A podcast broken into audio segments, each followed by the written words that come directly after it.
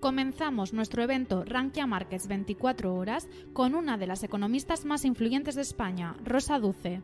Rosa es licenciada en Ciencias Económicas y Empresariales en la Universidad Complutense de Madrid y realizó un máster en Mercados Financieros por el Centro de Estudios Monetarios y Financieros adscrito al Banco de España. Actualmente es economista jefe y responsable de estrategias de inversión de Deutsche Bank y hoy nos trae su conferencia Riesgos actuales de los mercados financieros. Bueno, pues buenos días a todos y lo primero, gracias por invitarme a este maratón de, conferencias que yo creo que efectivamente eh, va a ser súper interesante. Además me toca inaugurarlo, así que de nuevo muchas gracias. Bueno, lo que yo voy a hacer es contaros un poco cómo desde Deutsche Bank vemos la actual situación económica eh, tanto del mundo como de Europa y de España y luego también cómo esa situación económica pues va a repercutir, creemos, sobre los mercados financieros como resumen y, un poco lo que os he puesto aquí es que, pensamos eh, sobre el mundo en general. Lo que creemos es que, sin duda, eh, la economía va a entrar en un proceso de expansión. La economía mundial ya, en muchos países ya lo están y la economía de la zona europea, pues poco a poco también está entrando en ese proceso de expansión. Es una expansión eh, que se consigue, como podéis imaginar, gracias a esa aceleración en los programas de vacunación que está permitiendo que se reabran las economías y también gracias al apoyo continuo de los paquetes monetarios y fiscales. En las últimas semanas ha aparecido una nube en el horizonte y esta nube en el horizonte es eh, el miedo a la inflación y eso eh, ha generado, como, hemos visto en los últimos dos meses, pues cierta volatilidad en los mercados.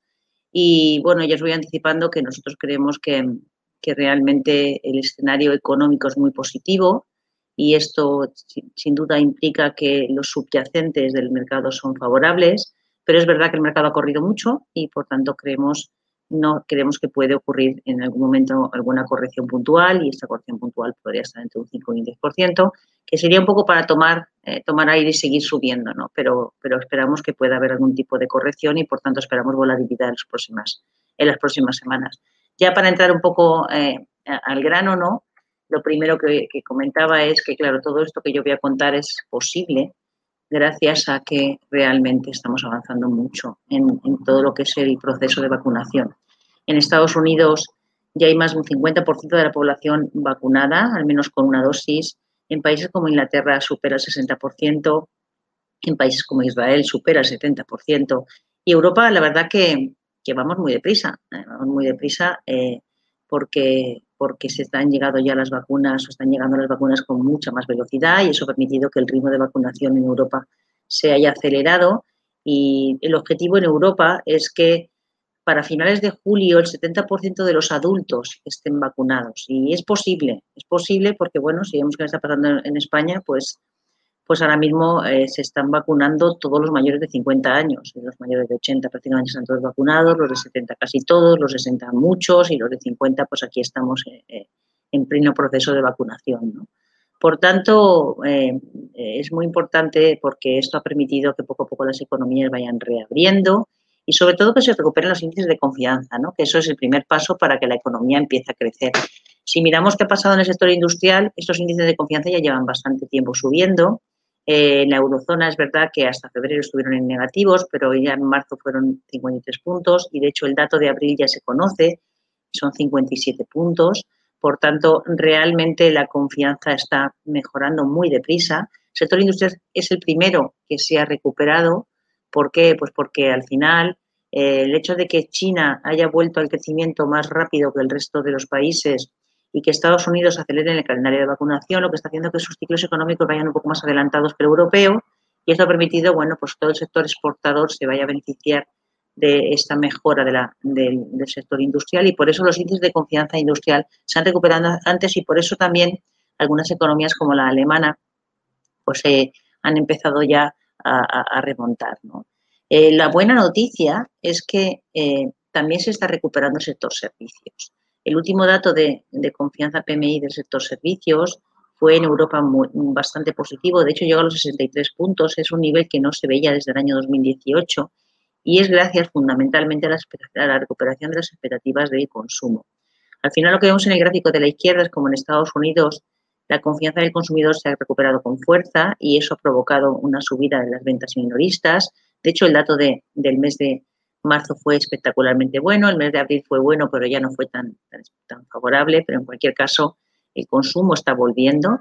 Y en Europa pues se ve un poco lo mismo, ¿no? Todavía eh, se ve una subida de la confianza, pero todavía las ventas se ven un poco flojas, pero en la medida que la confianza es un indicador adelantado y que evidentemente poco a poco las economías van reabriendo, pues lo que deberíamos de, ver es eh, que tenemos una, una, mejor, un mejor comportamiento también de, las ventas minoristas en Europa.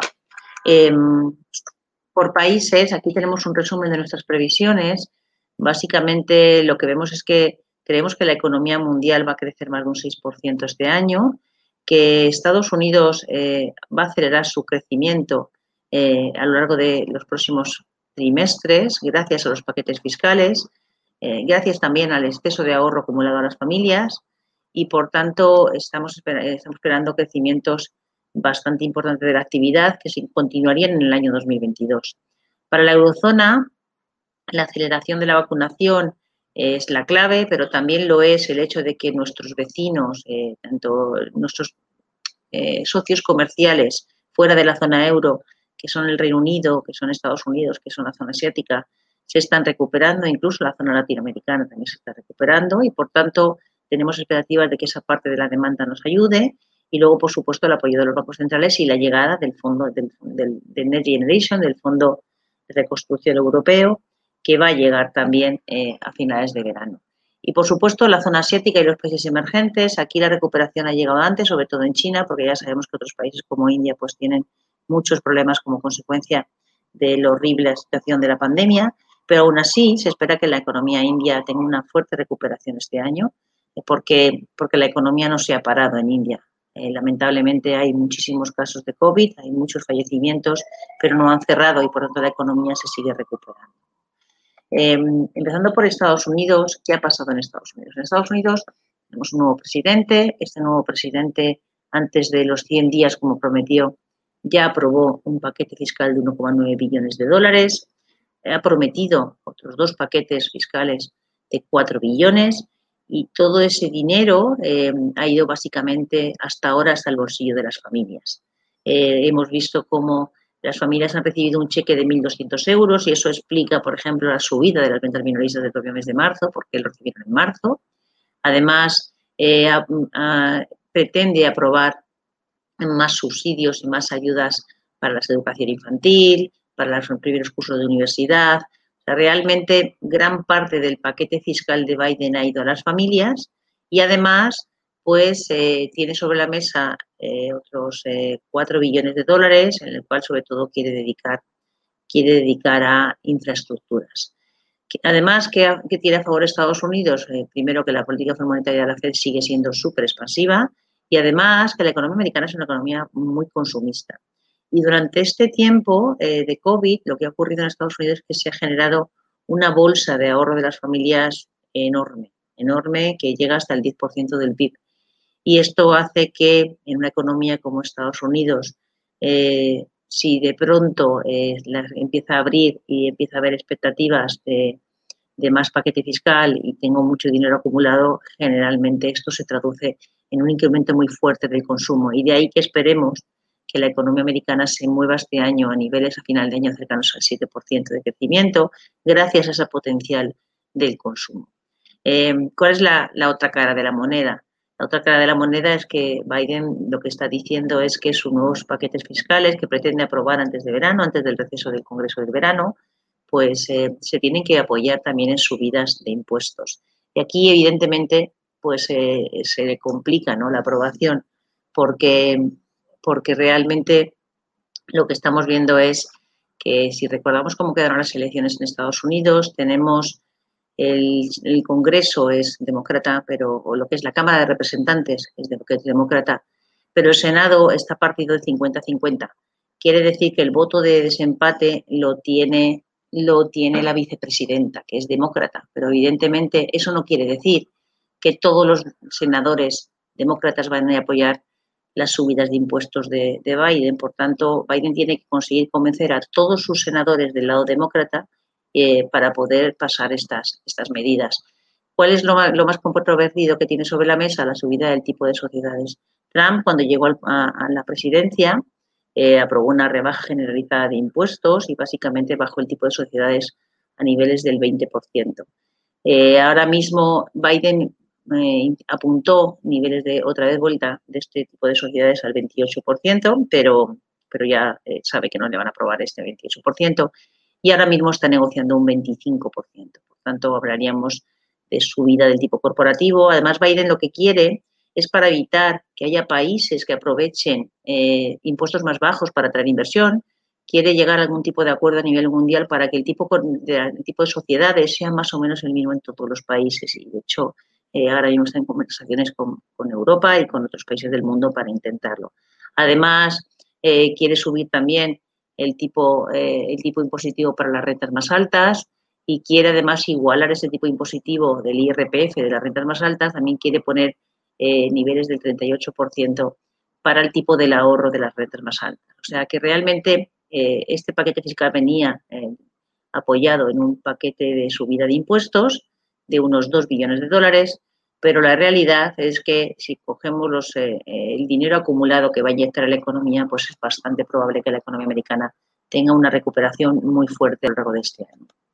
En Europa, pues eh, aquí eh, hasta ahora el primer trimestre fue negativo porque hubo muchas restricciones, pero a partir de ahora la cosa pinta mejor, evidentemente, porque primero porque porque la caída en el primer trimestre del año no fue ni de lejos la que tuvimos eh, ni en la primera ola ni en la segunda ola, es decir, que realmente parece que la economía se ha adaptado al COVID y por tanto el que en el primer trimestre fue del menos 1,2% y, y, es bastante fácil de, de, mejorar. En ese segundo trimestre, gracias a la vacunación, la economía está abriendo y eso se va, a permitir que, todo ese ahorro acumulado también en Europa eh, se, ponga otra vez a trabajar y se genere consumo y eso permita la recuperación.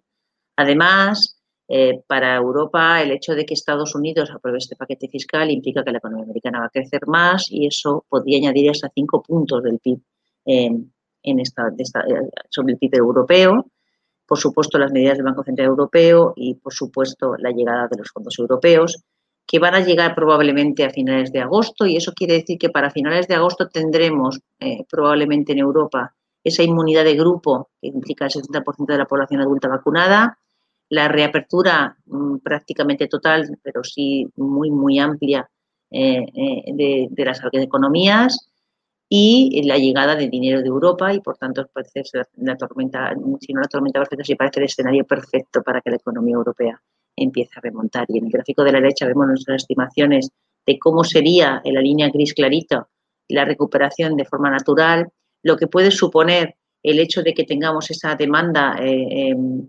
paralizada y que nos dejen de pronto volver a salir y volver a ir a los restaurantes y volver a los cines, a las discotecas, que sería lo, naranja, lo azulito sería lo que nos añade el paquete de estímulos americano y, por supuesto, el efecto del, NGU, que es el Next Generation, eh, eh, el Fondo de Reconstrucción Europea, que no solamente es una parte puntual, como vemos las otras dos líneas anteriores, sino que es algo que se va a mantener en el tiempo, porque, como sabemos, los fondos europeos no son ni por un año ni por dos, sino que son hasta el año 2026.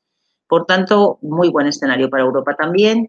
Eh, el Fondo de Reconstrucción Europeo, solo un apunte. Recordemos que, este Fondo de Reconstrucción son 750.000 millones, de los cuales la mitad más o menos son subsidios y la otra mitad son préstamos.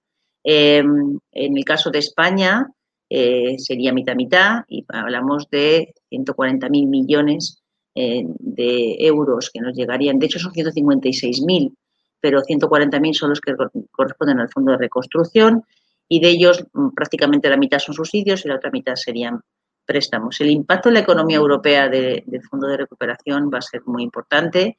Evidentemente, el año 2022, que es cuando te quedará la mayoría, y el 2023 tendrá los impactos mayores y luego ya los últimos años, evidentemente, ya el impacto no es tan grande. Pero es un fondo que su intención no es eh, aplicarlo en un año ni en dos, sino que esperan que eh, tengan efectos durante varios años, de ahí el gráfico que hemos visto, que hemos visto antes. Eh, ¿Esto qué implica? Se nos ha olvidado ya que, en Europa estábamos acostumbrados a las restricciones, o sea, la gran diferencia ¿Por qué somos optimistas con la recuperación esta vez y no le damos tantos con la recuperación después de la crisis financiera? Porque la gran diferencia es que en la crisis financiera, la salida de la crisis financiera vino a, vino a la vez que una fuerte restricción fiscal. Y recordamos aquellos eh, eh, continuos recortes que hubo en todas las economías europeas y muchos en la española después de la crisis financiera. Esta vez Europa ha decidido que, que esto es un shock de demanda externo y que la única forma de atajarlo es conseguir que la economía se recupere lo antes posible, porque de esa forma la economía volverá a generar ingresos y por tanto podremos corregir el déficit. Pero de momento no es momento de corregir el déficit, sino de gastar dinero y gastarlo bien. Y por tanto las reglas fiscales se han suspendido. Eh, esto implica que los niveles de déficit van a estar muy por encima del 3%, y tenemos el caso de España, ¿no? que en el año 2020 tuvo un 11% de déficit y que en este año 2021 va a superar el 9% y no pasa nada. Em, otros países igual, y evidentemente eso tiene una consecuencia y es que los niveles de deuda van a subir. Y en el caso de España, pues ahí tenemos niveles de deuda cercanos al 120% del PIB y evidentemente esto es el reflejo de todos estos paquetes fiscales. Eh, ¿Qué quiere esto decir? Pues que eh, en algún momento del futuro habrá algún tipo de ajuste, eh, porque evidentemente la economía se va a recuperar, tendremos un mayor crecimiento económico y por tanto mayores ingresos impositivos, pero también es verdad que hay que terminar en algún momento, habrá que empezar a pensar en subidas de impuestos. Subidas de impuestos que por donde va Europa hay bastante impuesto ecológico a residuos, a basuras, a todo lo que tiene que ver con, con coches contaminantes. Y luego también probablemente haya subida de otro tipo de impuestos, como no tanto del IRPF, pero sí a lo mejor menos reducción en los tipos reducidos del IVA, que realmente el futuro tenemos que pensar que esto dinero hay que pagarlo, que todo esto no es gratis. Pero bueno, de momento lo que tenemos que pensar es que gracias a este dinero, pues las economías europeas se van a recuperar y se van a recuperar con fuerza. ¿Qué pasa con España? Pues España al final es una economía que eh, por su propio carácter se vio muy penalizada por el COVID, porque es una economía en la que dependemos mucho del sector servicios. Y al depender tanto del sector servicios, pues esto implica que, que tendremos que cuando llegó el COVID tuvimos mucho más coste sobre nuestra economía y por tanto la economía eh, española fue una de las que más cayeron en el año 2020, cayó un 10,8%, pero también pensamos que este año 2021 probablemente se ponga por encima del crecimiento europeo con tasas por encima del 6%, no tanto porque la economía española la vaya a hacer mejor que Europa, sino simple y llanamente porque tenemos un efecto base que nos favorece al comparar con un, con un año mucho peor, pues eh, por poco que crezcamos este año, pues el crecimiento es mayor. Lo que sí que es importante para España es que tenemos que aprovechar la oportunidad. O sea, los fondos, europeos nos dan una oportunidad única. Nos dan una oportunidad única para conseguir reformar el modelo de crecimiento español. Eh, como sabemos, el Fondo de Reconstrucción, como funciona, es que todos los países tenían desde octubre del año 2020 hasta el 30 de abril de 2021 para presentar sus programas de reconstrucción y resiliencia, que es una traducción del inglés. Eh, estos programas básicamente venían muy dirigidos desde Europa. Europa manda unas directrices y básicamente lo que dice Europa es que hay que invertir fundamentalmente en todo lo que tenga que ver con energías renovables verdes, todo lo que tiene que ver con eh, sostenibilidad, luego digitalización y luego eh, obliga a Europa a eh, continuar con las reformas que ya Europa había detectado para cada país. Es decir, cada país tiene una senda de reformas diferente que le ha marcado Europa. En el caso de, España, esos objetivos de esas reformas que Europa ya le dijo a España en el año 2019, 2020, o sea, son anteriores a la pandemia, eh, son las que tenemos a la derecha y básicamente se concentran en todo lo que tiene que ver con el sector público, ¿vale? Y eso quiere decir reforma de las administraciones públicas para hacerlas más eficientes, eh, además hacer una recondicionación, de, ¿cómo? Eh, renovar o cambiar un poco el sistema impositivo, ¿vale? Eh, em, y por tanto hablan de patrimonio, hablan de sucesiones y donaciones, hablan de, hablan de todos estos impuestos verdes, o sea que realmente hay una parte ahí de, nuevos impuestos.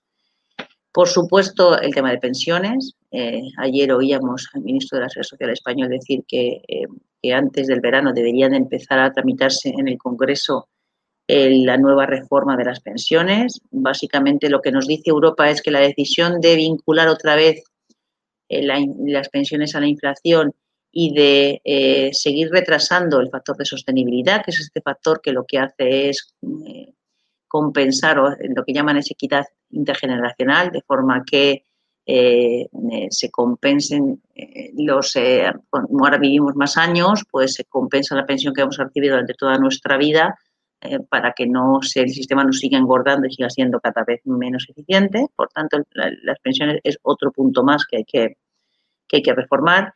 La reforma del mercado de trabajo, lo que Europa ya nos dijo en 2019 es que el, mercado de trabajo español está demasiado dualizado, con mucha protección al indefinido y muy poca protección al contrato temporal, que hay demasiados contratos, que debería haber muchos menos, eh, y por tanto todo esto hay que, hay que hacer políticas activas de empleo, por tanto, todo esto ya nos viene de Europa y hay que hacerlo porque, porque es verdad que el dinero de Europa viene, viene condicionado a estas reformas.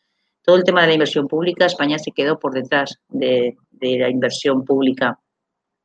Desde el año 2008 eh, se ha quedado muy por debajo de, Europa y lo que dice ahora mismo es que hay que invertir, invertir en digitalizar la administración, invertir en, las infraestructuras fundamentalmente ferroviarias, eh, y, todo esto eh, eh, mejorando la eficiencia. Así que ahí también hay mucho que hacer. El sector sanitario es otro de los objetivos europeos y todo lo que tiene que ver con incentivos y apoyar a las empresas.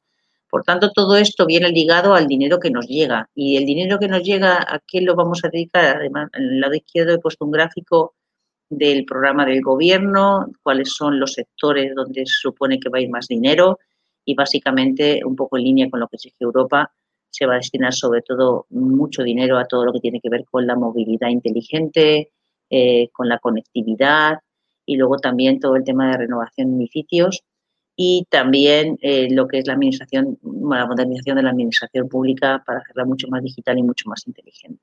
Entonces, bueno, es una oportunidad, no la podemos perder. Está claro que si perdemos esta oportunidad, perdemos la gran oportunidad de que España vuelva a estar en Europa y sea uno de, de los países líderes europeos. Ahora mismo lo que ha hecho el gobierno, que no le ha gustado mucho a Europa, es que hemos pedido básicamente toda la parte de subsidios, pero no la parte de préstamos.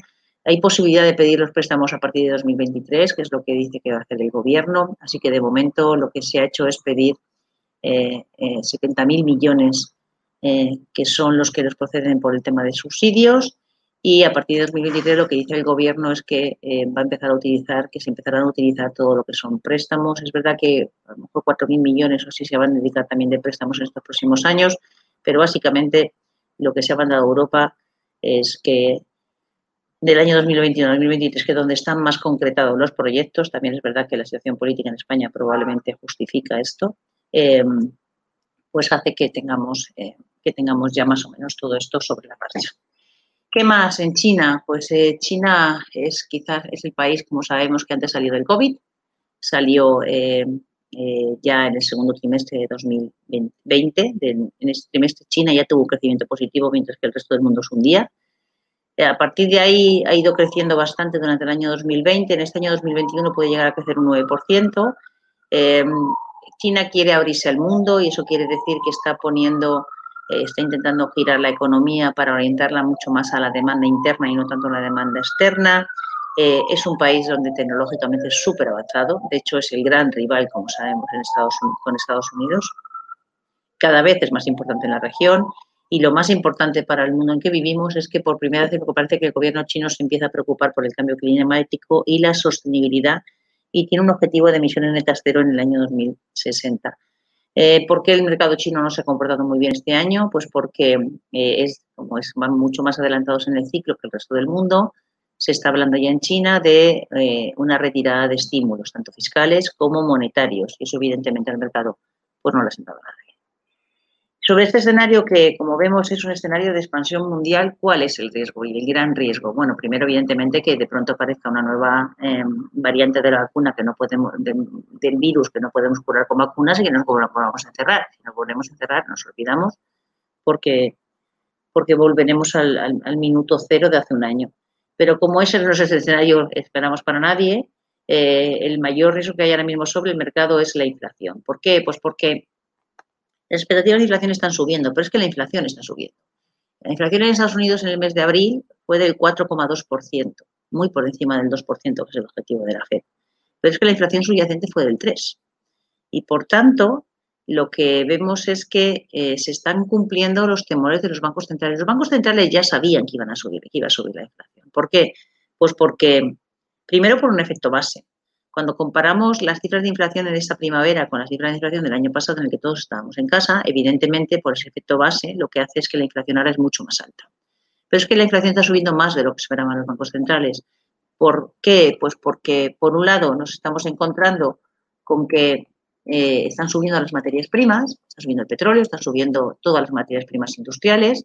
Y el motivo de esta subida es porque probablemente no se ha ajustado todavía la oferta a la demanda. Eh, ¿Por qué? Pues porque al final la OPEP ¿qué está haciendo? La OPEP está controlando perfectamente el mercado del petróleo, eh, pero no se va a poner a incrementar la producción si no ve claramente que se va a producir una eh, una recuperación clave de la demanda. Por tanto, la oferta va por detrás de la demanda y por eso suben los precios. Eso está pasando en la mayoría de las materias primas. Además, tenemos un problema adicional y es que después, primero nos pasó lo del canal de Suez, que hizo que hubiera muchos problemas de suministro. Ahora hay problemas con los chips, tanto de autos como de smartphones, y esto también evidentemente implica subida de precios. ¿Hasta qué punto este, esta inflación va a ser eh, eh, permanente o temporal? Los bancos centrales nos están diciendo hasta la saciedad que la subida de la inflación va a ser temporal, que no van a cambiar su política monetaria y que por tanto se va a mantener esa expansión. ¿Pero qué está pasando en el mercado? Pues, eh, pues que básicamente la renta de los bonos está subiendo. Es verdad que con tantos mensajes y con tanto mantra, tanto de la FED como del BCE, diciendo que no van a cambiar su política monetaria, se han estabilizado, pero en el gráfico de la izquierda, por ejemplo, vemos que ha pasado con la, curva de tipos gobierno de Estados Unidos durante este año. Y evidentemente con respecto a lo que ocurría eh, en, los últimos, eh, en los últimos meses, pues hemos visto cómo hemos llegado a niveles muy altos y, por tanto, em, tendremos ahí, em, mira, me estoy dando cuenta que hay un error en las, que falta, ah, no, hay un 2020, sí. La rentabilidad del 2020 es la gris, ¿vale? Y cómo estábamos en niveles por debajo, muy claramente por debajo del 1,5 y ahora hemos llegado a tocar en 10 años niveles, eh, hemos subido de estar por debajo del 1 hasta por encima del 1,5. En marzo tocamos niveles de 1,70 y es verdad que después de tantos comentarios de los bancos centrales, pues hemos conseguido bajar un poco a niveles de 1,60, 1,55, pero evidentemente estamos muy lejos de ese 1 de hace un año.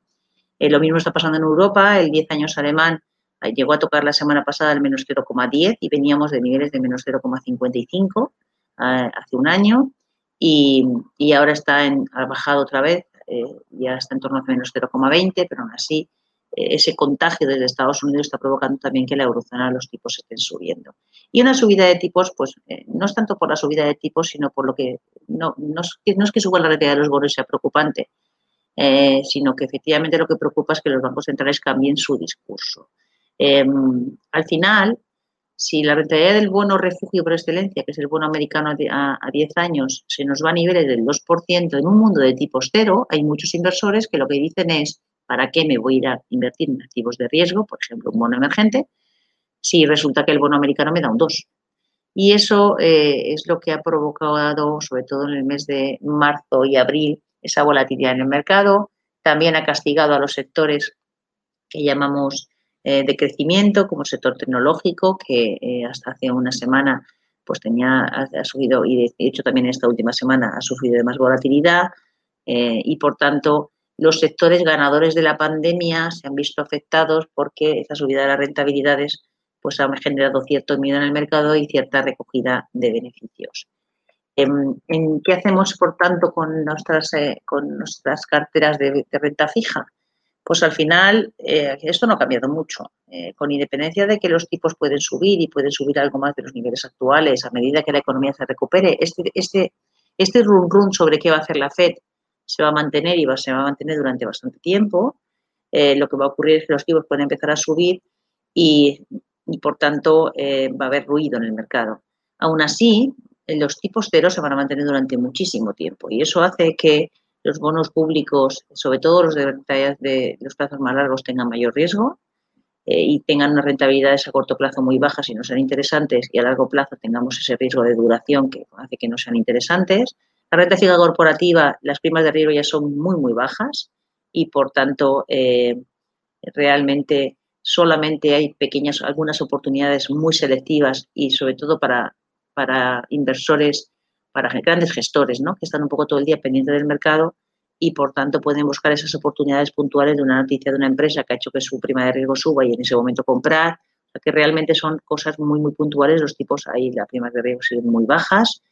Em, en renta fija high yield, pues eh, mejora en cuanto a que la probabilidad de, quiebra mm, ya son evidentemente cada vez más bajas, pero aún así el problema que tenemos ahí es que también las primas de riesgo son muy bajas y por tanto hasta qué punto compensa invertir eh, también eh, es complicado y sigue, nos sigue pareciendo que donde hay más valor en, renta fija es en las es en los, en los, bonos corporativos, en los bonos corporativos que realmente de mercados emergentes. ¿Por qué? Pues porque al final los países emergentes tienen mucha menos deuda y por tanto eh, hace que ese riesgo de subida de tipos les afecte menos.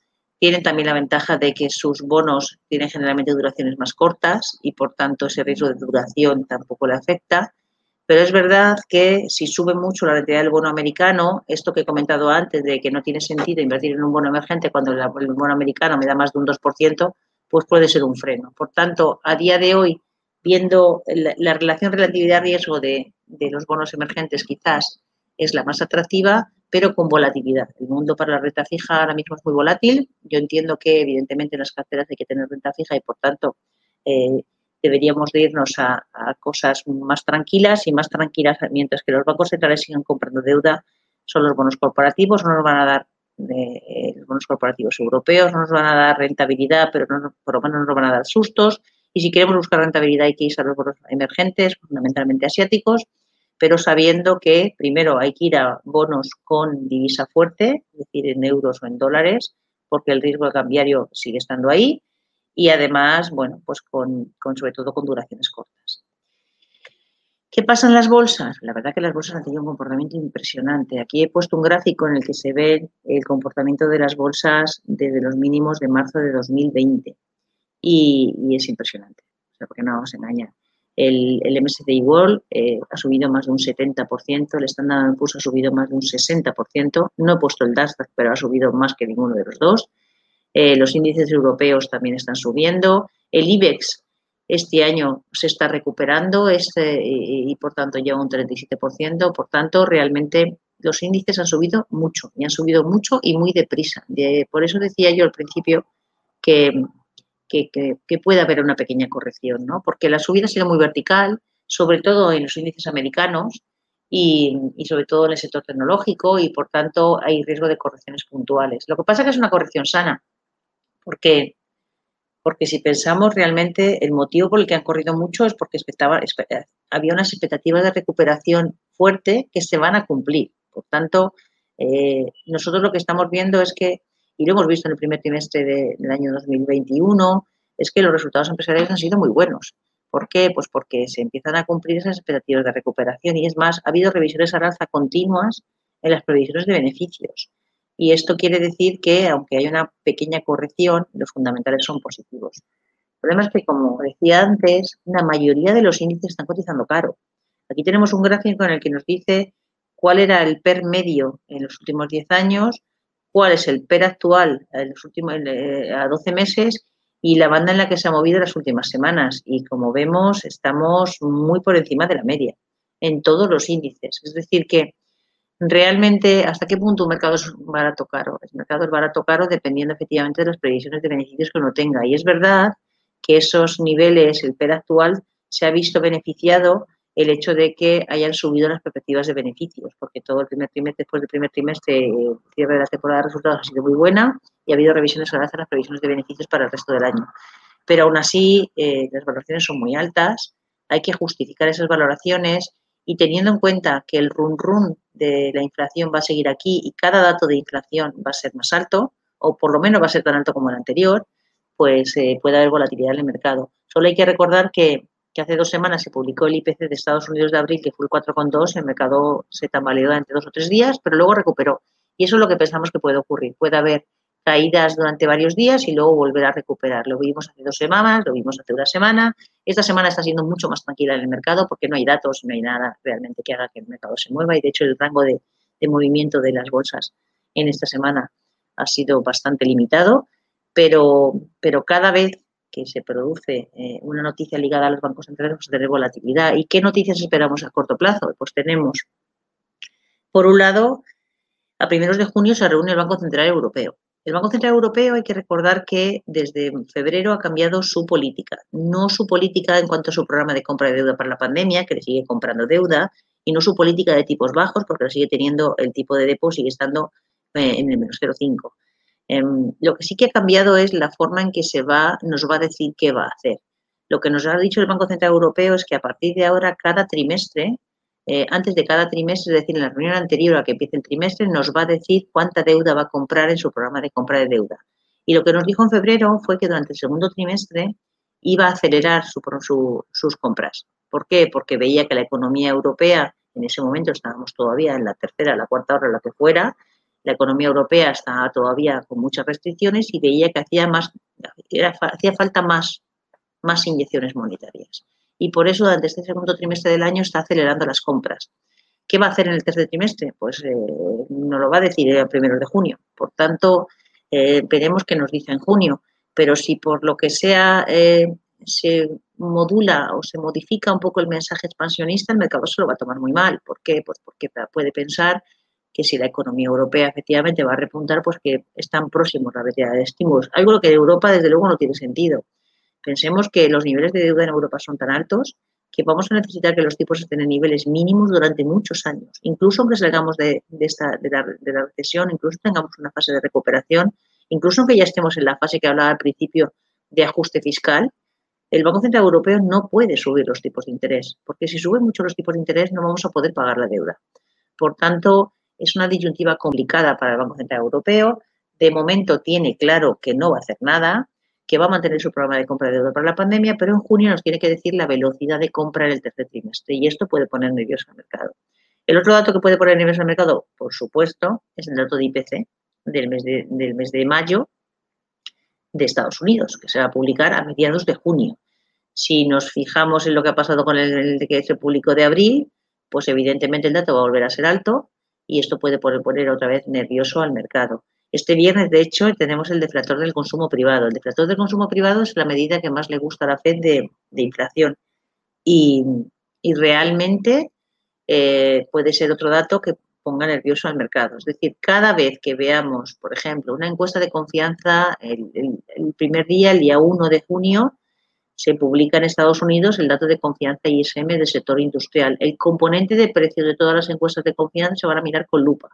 Por tanto, el mercado está nervioso. Está nervioso porque los inversores están nerviosos porque no saben qué van a hacer los bancos centrales y desconfían. Hasta ahora, esta semana, los mensajes han sido muy contundentes, pero en el momento que haya algún pequeño cambio o algún pequeño comentario en el lado contrario, puede haber esas dudas y puede llegar la corrección. A medida que pase el año, ese riesgo de corrección es mayor porque la economía irá creciendo cada vez más y, por tanto, esos miedos inflacionistas se irán generando. Entonces, bueno, eh, puede haber nerviosismo, pero repito, es un, es un nerviosismo ligado a buenas noticias, porque las buenas noticias es que realmente la economía está, está despegando. Pero eso no quiere decir que después de una subida tan vertical pueda haber sustos. Eh, esto aquí hablamos de los beneficios. Los beneficios están en todas las zonas, eh, han sido muy positivos y se, se, están esperando una subida importante de los beneficios en los próximos 12 meses. Y algo importante y que yo creo que se ha hablado mucho este año y que se va a seguir hablando mucho es la famosa rotación sectorial. ¿Qué ha pasado en, las bolsas desde, desde que tocamos mínimos en marzo del año pasado? Los sectores ganadores han sido los sectores que llamamos growth, los sectores de crecimiento, que son, por ejemplo, la tecnología, eh, que es un sector en el que básicamente hemos llamado como el gran ganador de la pandemia. Es un sector que ya antes era ganador, y que ahora se ha convertido en el gran ganador porque evidentemente el teletrabajo, las compras online favorece a este sector. Eh, ¿Qué ha pasado en este año? Pues que poco a poco se está produciendo una rotación hacia lo que llamamos eh, sectores value, ¿vale? que son sectores más cíclicos, los más castigados del año pasado. Eh, esa subida de las rentabilidades de la deuda ha favorecido, por ejemplo, el sector bancario, que ha sido muy maltratado en el año 2020. También el sector de autos, todo lo que son sectores cíclicos. creemos que esto se puede repetir. Aquí en este gráfico vemos, por ejemplo, cómo en Estados Unidos, en el año, los valores cíclicos lo han hecho mejor que los valores growth y lo mismo pasa en Europa. Claro, si comparamos eh, a un año atrás, pues todavía las subidas, sobre todo en Estados Unidos, de lo que es tecnología, hace que sean prácticamente iguales. Pero en Europa, que la tecnología no pesa tanto, pues ya los sectores más cíclicos están ganando terreno a los sectores más de crecimiento. ¿Quiere esto decir que ya no nos gusta la tecnología? Porque esto a nosotros nos lo preguntan mucho. Nos sigue gustando y nos sigue gustando mucho. ¿Por qué? Pues porque efectivamente la tecnología es el futuro. Eh, lo que ha hecho la pandemia es acelerar un proceso que ya estaba aquí. Como he comentado antes, muchos de los programas de, fiscales, sobre todo en Europa, van dirigidos a la digitalización y eso quiere decir tecnología. Por tanto, la tecnología nos sigue gustando. El único problema que vemos es que con la subida acumulada lo que ocurre es que probablemente en la mayor parte de nuestras carteras como inversores la tecnología ha pasado de estar algo sobrepesada, estar súper sobrepesada simplemente por lo que ha subido. Entonces, lo que nosotros siempre decimos es, si tuvieras una cartera, pongamos, moderada, en la cual del peso en bolsa a día de hoy podría estar en torno a un 35, un 37% y de tecnología hubieras tenido un 10, pues que a lo mejor ahora tienes un 15 con las subidas. Bueno, pues vuelve a tener el 10, baja a ese 10 que tenías sea, no dejes de estar en tecnología, pero no estés, eh, recoge beneficios, eh, vuélvete a los niveles con los que empezaste antes de la subida. Esto me lleva un poco a nuestra visión por sectores. La visión que tenemos por sectores eh, es más cíclica, aquí los tenemos. En Europa, esa recuperación de la actividad económica creemos que puede favorecer al sector industrial, al sector de materiales de, materiales de construcción, el sector financiero con esas subidas de las rentabilidades de la deuda previstas, el sector tecnológico, que sigue siendo un sector que nos gusta. Eh, todo lo que tiene que ver con los ciclos eh, poco a poco mejorará y ahí estaríamos en el consumo cíclico.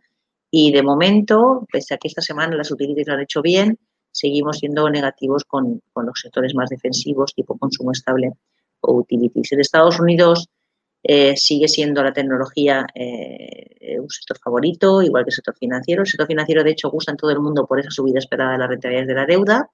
Aquí ya la economía es mucho más cíclica y por tanto pensamos que todo lo que tiene que ver con el consumo debería hacerlo bien. Y, en el caso de los emergentes, como aquí va mucho por barrios, eh, los emergentes, el hecho de que China haya muchas dudas sobre si suben o no los tipos de interés puede generar volatilidad en la región y por eso de momento pues eh, seguimos siendo positivos en cuanto a la región asiática, neutrales en cuanto a la región emergentes en general, pero eh, con una apuesta claramente todavía más sobre sector financiero, tecnología y los cíclicos los hemos puesto ya neutrales en la medida en que ya en, este, estas economías pues el, crecimiento está más asentado. Como siempre, nosotros eh, lo que pensamos es que hay que tener una estrategia bastante consistente. ¿Qué quiere decir esto? Primero, hay que ser muy, muy em, como lo digo, hay que ser eh, muy disciplinado en cuanto a nuestro perfil de riesgo y el riesgo que estamos dispuestos a asumir, porque el gran error de los inversores es que tendemos a comprar en lo alto y a vender en lo bajo. Y por tanto hay que tener una cartera muy bien diversificada y saber aguantar las caídas, pero también saber vender cuando vamos ganando dinero, que quizá también eso nos cuesta mucho. Ahora mismo nuestra visión por activos es lo que he comentado antes. En renta fija Creemos que puede haber una subida de las rentabilidades en los plazos más largos, un poco ligados a ese incremento de la expectativa de inflación que se va a seguir produciendo durante todo el año.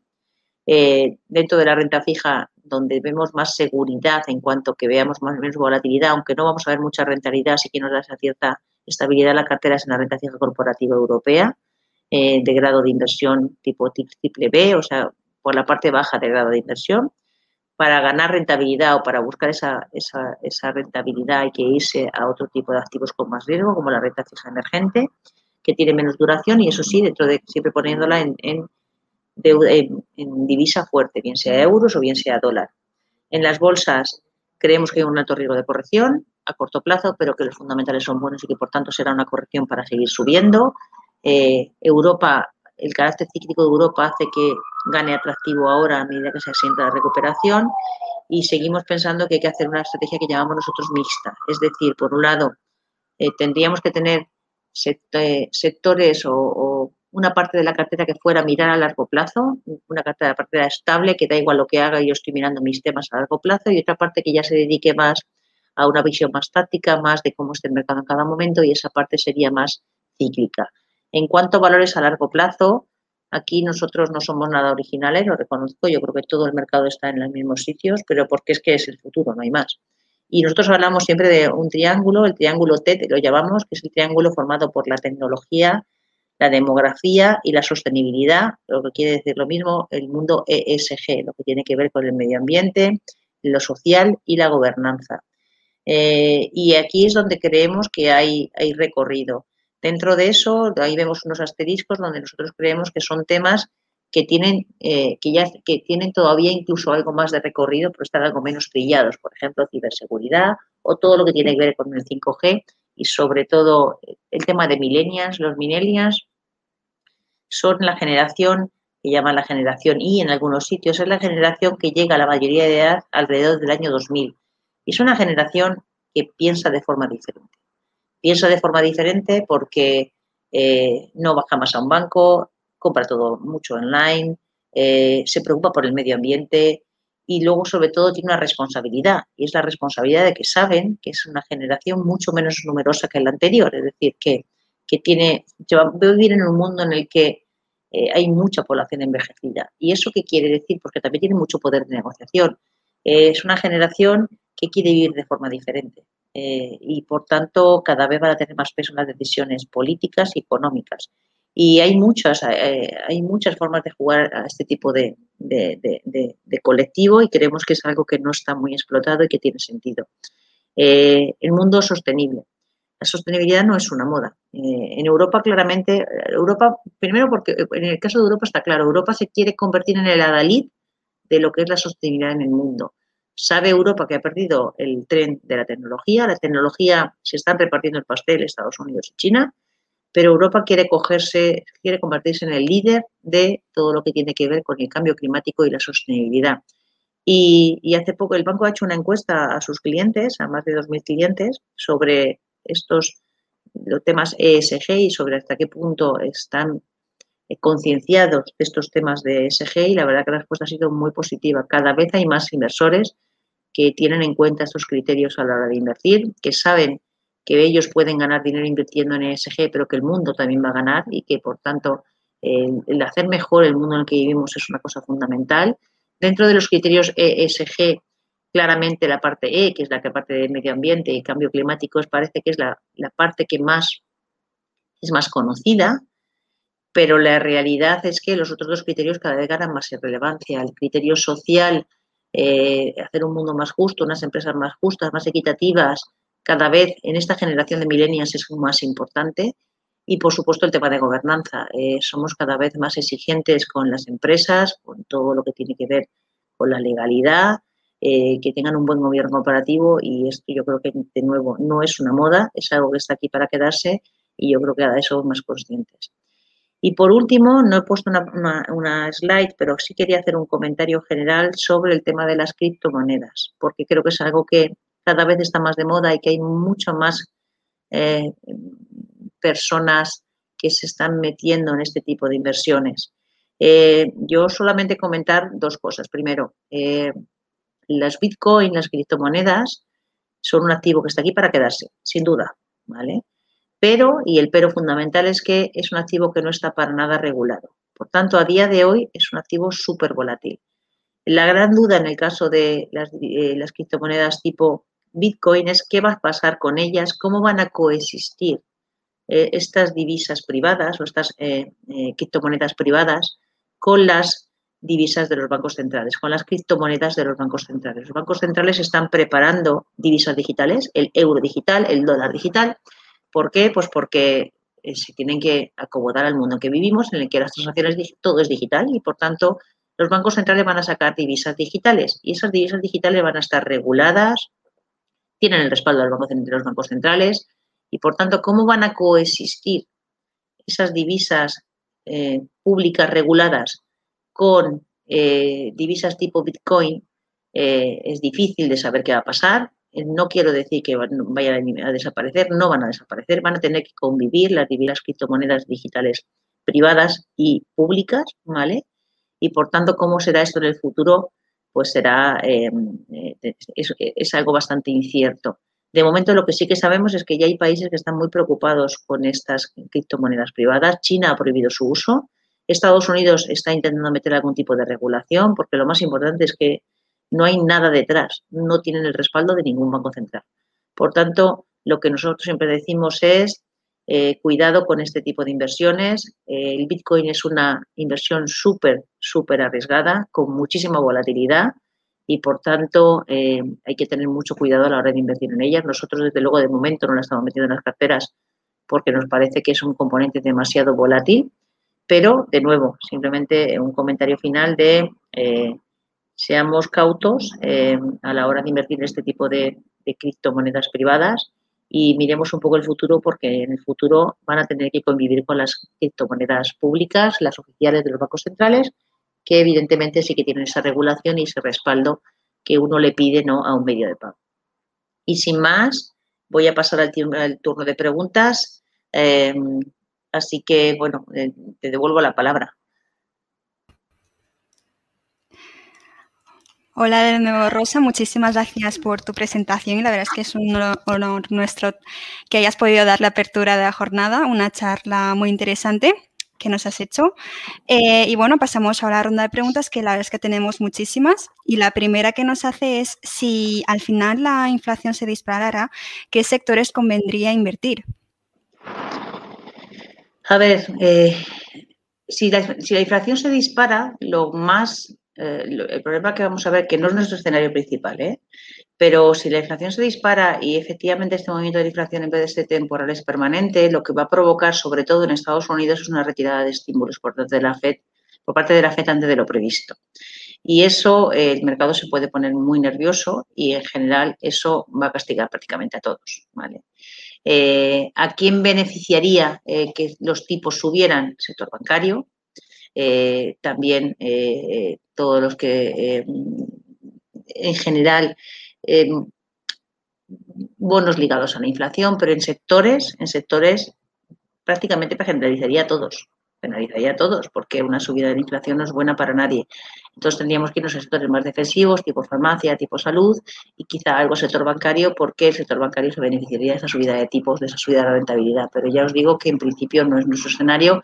Creemos que la inflación va a estar, va a volver a bajar, aunque desde luego no, va, no a los niveles que vimos hace un año y que el mercado eh, se, estabilizará. Pero es verdad que no es muy fácil encontrar refugio cuando suba la inflación si los bancos centrales se pasan, se pasan de, subida de tipos.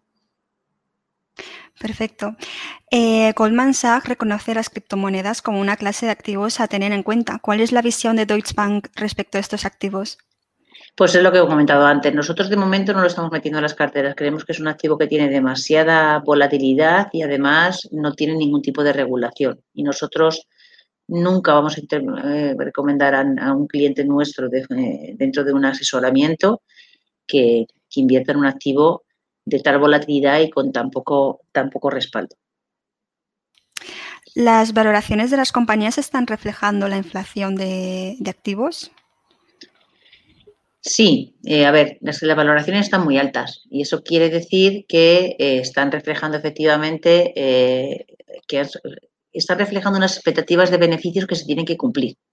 Entonces, reflejan unas perspectivas muy optimistas que es verdad que en el primer trimestre se han cumplido y que probablemente se vayan cumpliendo. Por eso creo que que algo es caro y barato dependiendo de lo que tú quieres de los beneficios en el futuro y a día de hoy lo que esperamos es que cada trimestre haya revisión al alza de los beneficios y por tanto poco a poco esas valoraciones se irán ajustando. A día de hoy están altas porque los beneficios no son tan altos como ellos como, como, están dentro de esas valoraciones, pero poco a poco a medida que pase el tiempo y la economía se recupere, las valoraciones volverán a estar a niveles eh, más o menos atractivos. Por eso esperamos que haya corrección a corto plazo y, sin embargo, pensamos que a medio plazo la economía, eh, el mercado tiene sustento. ¿Cuáles van a ser los criterios para el reparto de los fondos europeos en España? ¿Pueden repetirse los criterios de reparto del plan E de Zapatero? A ver, eh, el problema no es tanto que los, los proyectos no estén en los, en los sectores que deben, porque eso lo, lo, lo obliga Europa. Europa obliga a que gran parte del dinero, del dinero de los fondos europeos vaya a sitios muy concretos. Y de hecho, el, el plan que ha mandado el gobierno español, pero todos los gobiernos de toda la Unión Europea, son planes que van ligados a esos criterios, porque si no, no te van a dar el dinero. Otra cosa es que luego tú el dinero lo gastes bien. ¿Vale? Eh, por tanto, ¿existe el riesgo de que se haga una piscina en un sitio que no va nadie? Pues claro que existe el riesgo, pero, eh, pero realmente yo creo que esta vez Europa va a ser muy cuidadosa porque es mucho dinero. Entonces, el riesgo que yo tenía, que yo hablaba antes, es que tenemos un, eh, es que evidentemente este dinero sobre la economía española es como lluvia. Básicamente la economía va a crecer mucho en los próximos dos, tres años gracias al dinero europeo, pero el que sea un, un crecimiento eh, eh, que permita efectivamente subir eso que pretende el gobierno, que es medio punto, el, el, PIB potencial de la economía española, solamente se va a conseguir si realmente esos proyectos realmente tienen sentido. Es decir, que aunque sea un proyecto digital, si te lo gastas en algo que no vale para nada, pues evidentemente no permitirá, permitirá que durante un año o dos la economía crezca más, pero al año tres nos encontraremos con que, con que estamos en el punto inicial. ¿no? Por tanto, en cuanto a los sectores a los que va dirigido, yo no tengo ninguna duda, porque creo que está muy, muy, muy controlado por lo que exige Bruselas y si no, no nos van a aprobar el plan de reconstrucción y no lo van a aprobar porque el gobierno español lleva negociando con Bruselas desde octubre, por tanto, no van a aprobar el plan. Eh, eh, tengo duda de que efectivamente al final llegue a los sitios que tiene que llegar, pero en eso entiendo que habrá mucho control. ¿Cómo ves las perspectivas del petróleo a, medio y largo plazo? ¿Todavía queda margen de subida? Yo creo que no le queda mucho. No le queda mucho por varios motivos. Primero, por lo que he dicho antes, porque al final el petróleo ha subido mucho ante esas expectativas de recuperación de la demanda eh, y, por tanto, se ha recuperado la demanda, pero la oferta se ha mantenido estable. Eh, yo creo que la OPEP, eh, cuando vea que efectivamente esa demanda se, está produciendo, ¿vale? No es una expectativa, sino que es una realidad, va a incrementar la producción. Y además hay un factor a tener en cuenta y es que Biden parece bastante proclive a, favorecer eh, una salida, una mayor salida del petróleo iraní al mercado quiere tener una mejor relación con Irán, el embargo puede retirarse, al menos en parte, y eso implicaría que llegaría más petróleo al mercado y, por tanto, creo que más allá de los 60-65 el petróleo debería ir. La recuperación europea que comentaba significa que podemos aumentar nuestra exposición a renta variable europea. Nosotros en las carteras estamos haciendo justo eso y durante todo el año pasado tuvimos una mayor exposición en Estados Unidos, fundamentalmente porque el sector tecnológico es donde más pesa y era el sector favorito. Ahora, aunque he dicho que nos sigue gustando el sector tecnológico, sería la pata un poco más de temático medio y largo plazo. Para la cartera más táctica, nosotros estamos rotando un poco más hacia Europa porque los cíclicos europeos nos gustan. Europa se ha quedado todavía por detrás de, de Estados Unidos en cuanto a evolución bursátil y por tanto las bolsas europeas nos gustan incluso las pequeñas y medianas empresas, que son las más ligadas a la economía doméstica y que hasta ahora lo han pasado muy mal. Finalmente, ¿qué consejos de inversión le darías a una persona que acaba de empezar en el mundo de las inversiones? Pues le diría primero eh, que no cometa los errores típicos. O sea, primero que inviertas de acuerdo con su perfil. Es decir, que si yo cuando me hacen el test que en todas las entidades bancarias me van a hacer en cuanto a conveniencia y idoneidad, eh, digo que estoy dispuesto a tolerar una caída en mi cartera del 10%, cuando el mercado caiga un 5%, no se ponga nervioso, ¿vale?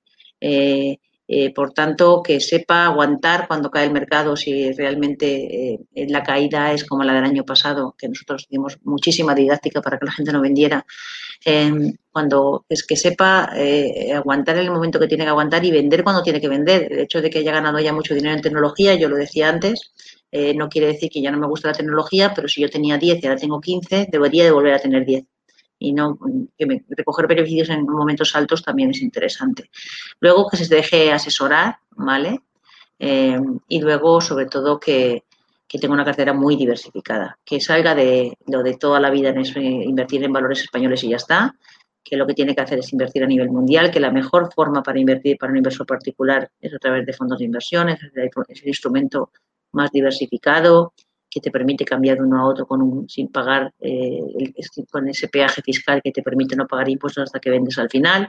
Y por tanto, uno que sea disciplinado, dos que sea bien diversificado y tercero que invierta de acuerdo con su perfil.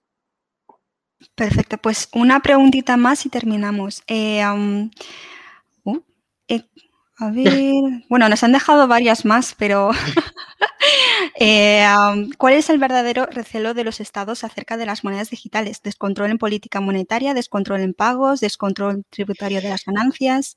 Bueno, lo que nos dice la historia es que nunca, la, nunca en la historia eh, de la humanidad eh, los gobiernos o los bancos centrales han permitido que se les escape el control de los, del dinero, ¿no? Y esto pasa ahora. Los bancos centrales se han dado cuenta que tienen que sacar divisas digitales porque si no, estas divisas privadas eh, ven cómo el dinero se les escapa de las manos. Los gobiernos eh, quieren controlar divisas digitales porque ven que si no, eh, ese dinero también se les escapa de las manos. Por tanto, evidentemente, va a haber regulación para las divisas privadas.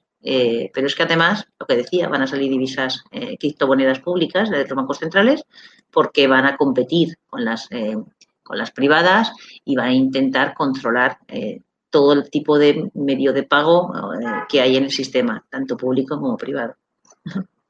Perfecto. Ahora sí, la última. Eh, ¿La devaluación del dólar favorece a Europa? A ver, la devaluación del dólar favorece a Europa en la medida que favorece eh, solamente si eso implica, ¿vale? Que la economía americana con esa medida permite que la economía americana crezca más y por tanto nosotros eh, se compense ese, eso, el hecho de que nuestros eh, productos sean más caros al apreciarse el euro con que tenemos más demanda. En general, ¿vale? Eh, nosotros estamos viendo que el dólar no debería de moverse mucho de los niveles actuales. ¿Por qué? Pues porque a día de hoy prácticamente parece que los bancos centrales no van a hacer nada. Pero si como esperamos hay volatilidad en el mercado y además el día que se retiren los estímulos, lo primero que va a hacer, quien primero va a salir de esos estímulos, ya, pasó con la crisis financiera, es la Reserva Federal Americana, lo normal es que el dólar se aprecie, no se deprecie. O sea, nosotros creemos que el dólar se va a quedar donde está y si acaso se va a apreciar, ¿vale? No se va a depreciar.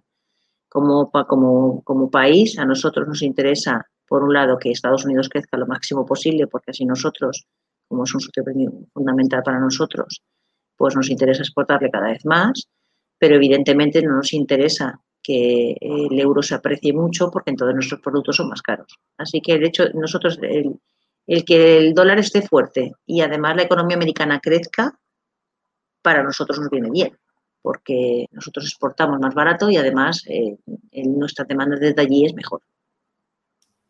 Perfecto, pues muchísimas gracias por todo, Rosa. Gracias también a los asistentes, que vemos que hay grupos de estudiantes y profesores.